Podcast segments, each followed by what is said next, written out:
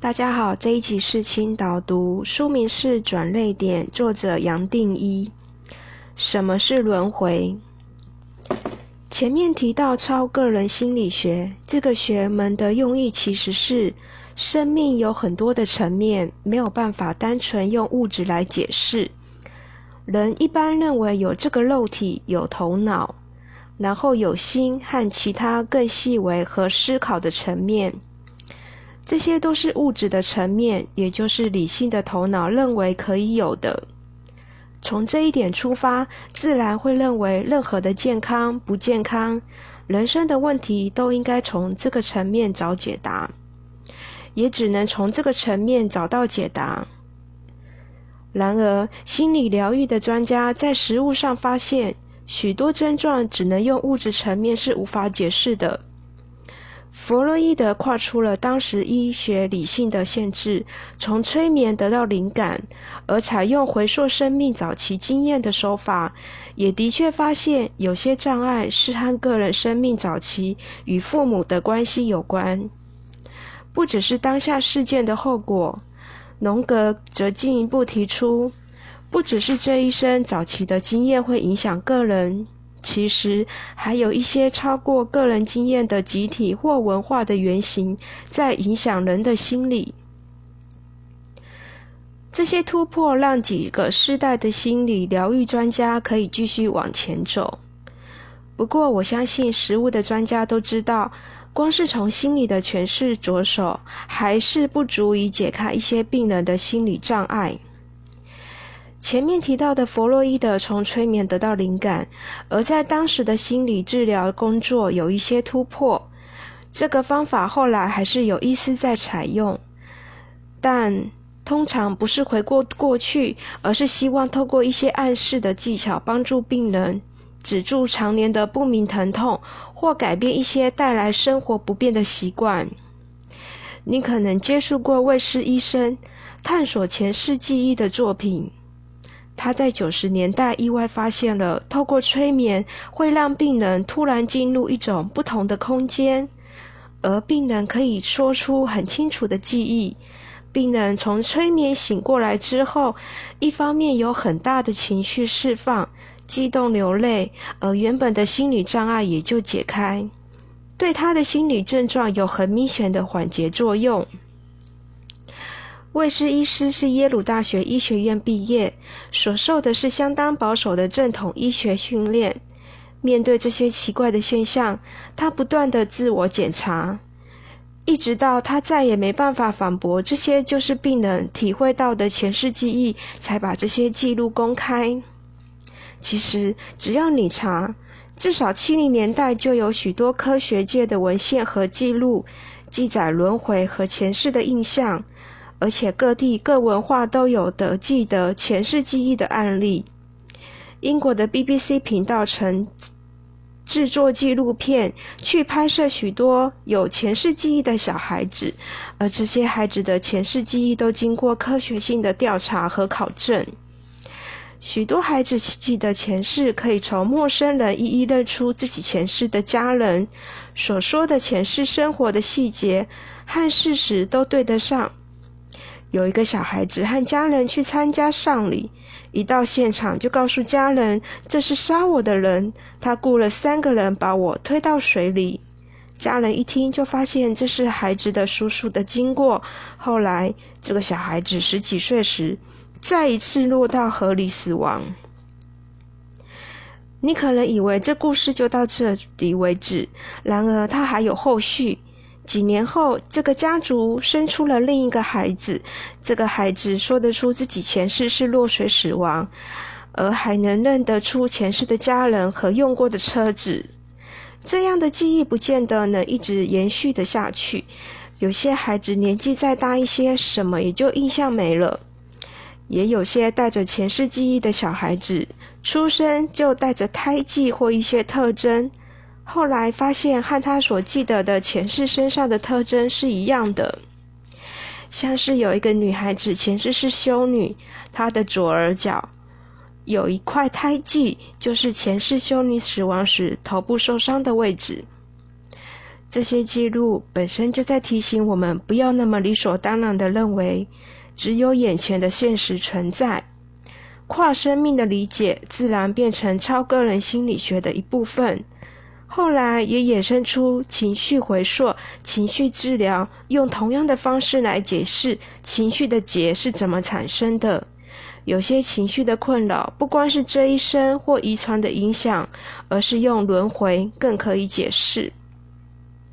对亲身经历的人而言，这种前世的回溯可能在细节和印象上会清晰到一个地步，甚至让当事人知道这一生许多的习惯、各种不顺遂或更深层的层面，都可以和前世的经验连结。我现在回想，年轻的时候当然有数不完的过去和记忆，而当时我也不知道这些记忆是从哪里来的。但是对我完全是都是真的，甚至让我知道这一生很多特性和个人习气又是怎么的组合，点点滴滴对我都非常清楚。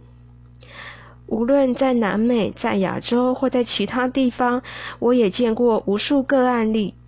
一个人可能有很重的心理障碍，经过催眠或他进入很深的灵境，让他突然想起某个经过，也就瞬间明白了自己的障碍和过去关系。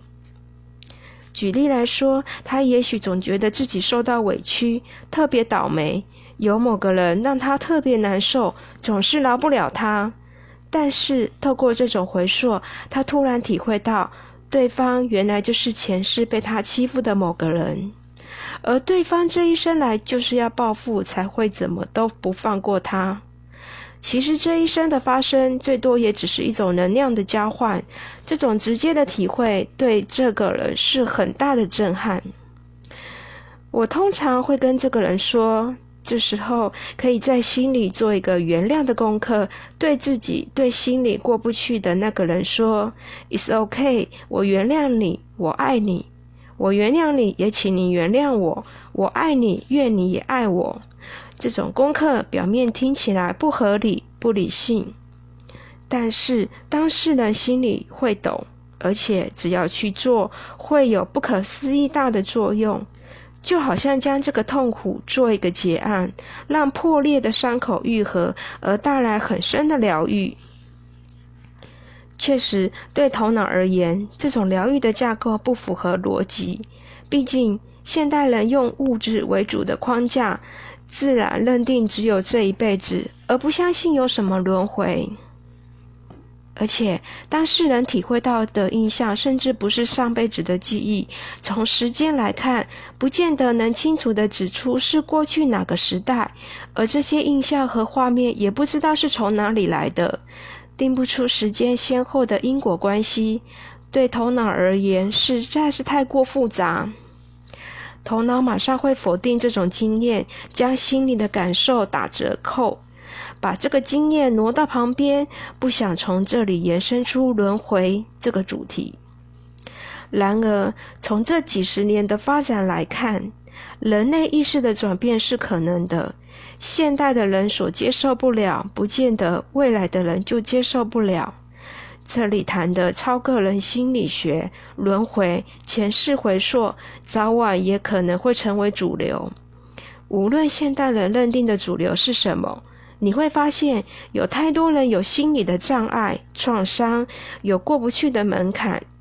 对许多人而言，只有这样的切入方法，可以帮助他更深的层面得到一些疗愈。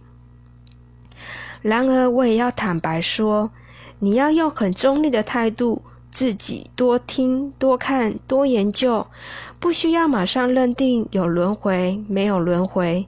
这种对辩论是不需要的。对任何人都没有帮助，你唯一能做的也只是自己去体会。更何况，你其实不需要去追究是不是有轮回这回事，光是从超个人心理学和前世回溯的疗法，确实可以看到相当清楚的疗愈效果，这就够了。一般人会认为 DNA 是生命的起始，但是在 DNA 之前的是什么？这一点从超个人心理学的角度会越来越清楚，而有一天会成为一个完整的科学。当然，这种探讨还是在相对的层面。不过，只要在追根究底下去，早晚要进入唯识的层面来谈。我们在这个人的人间生命，其实有很多个层面，多重元素、多重力量的组合。有时候，生命受到很大的冲击，确实让人感到对自己生命好像有一个东西破裂、阻塞、被框架起来。而反映在心理上的，就是总觉得这一生好像少了什么。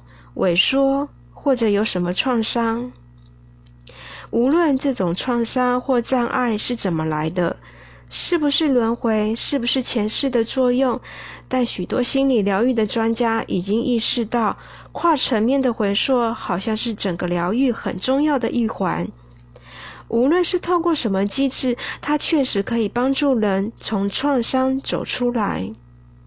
如果你愿意打开心胸来验证，在你很安静的时候，也可能突然能够亲自体会到这些记忆和画面。就算别人不重视、不相信，但对你是很熟悉的，这一点是最重要。有时候，也许你去朝圣，或是到外地，你会突然体会到一种不知道怎么解释的亲近感。甚至可能在脑海中浮出一个画面，而你不知道自己怎么会有这些画面。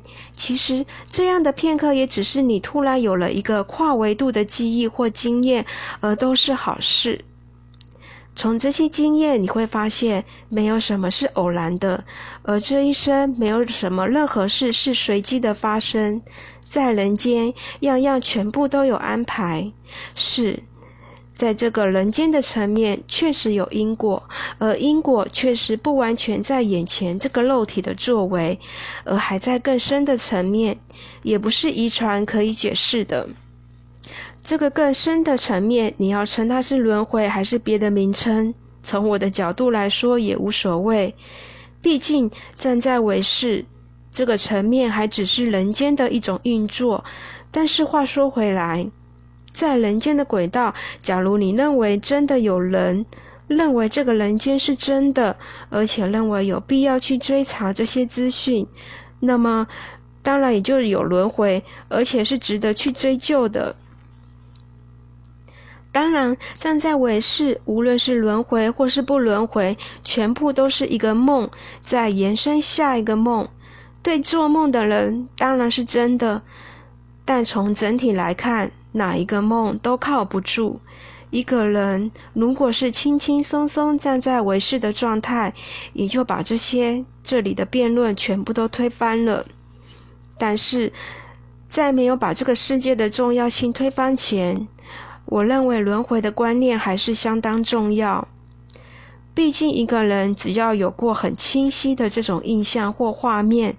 对他会是带来脱胎换骨的转变，就好像突然把他从人生这个封闭的系统拉出来，而从一个更高的层面看着过去，看着自己这一生的痛苦，看着种种的经过，他会明白，在更深的层面有一个蓝图，有一个更全面的解释，是他过去没有也想不到的。这样的经过，我都会称为是转泪点，而从我的角度来看，都是好事，都是把人间间实性的摇动看穿，而值得让我们做一点探讨，至少不要排斥。好，谢谢收听，拜拜。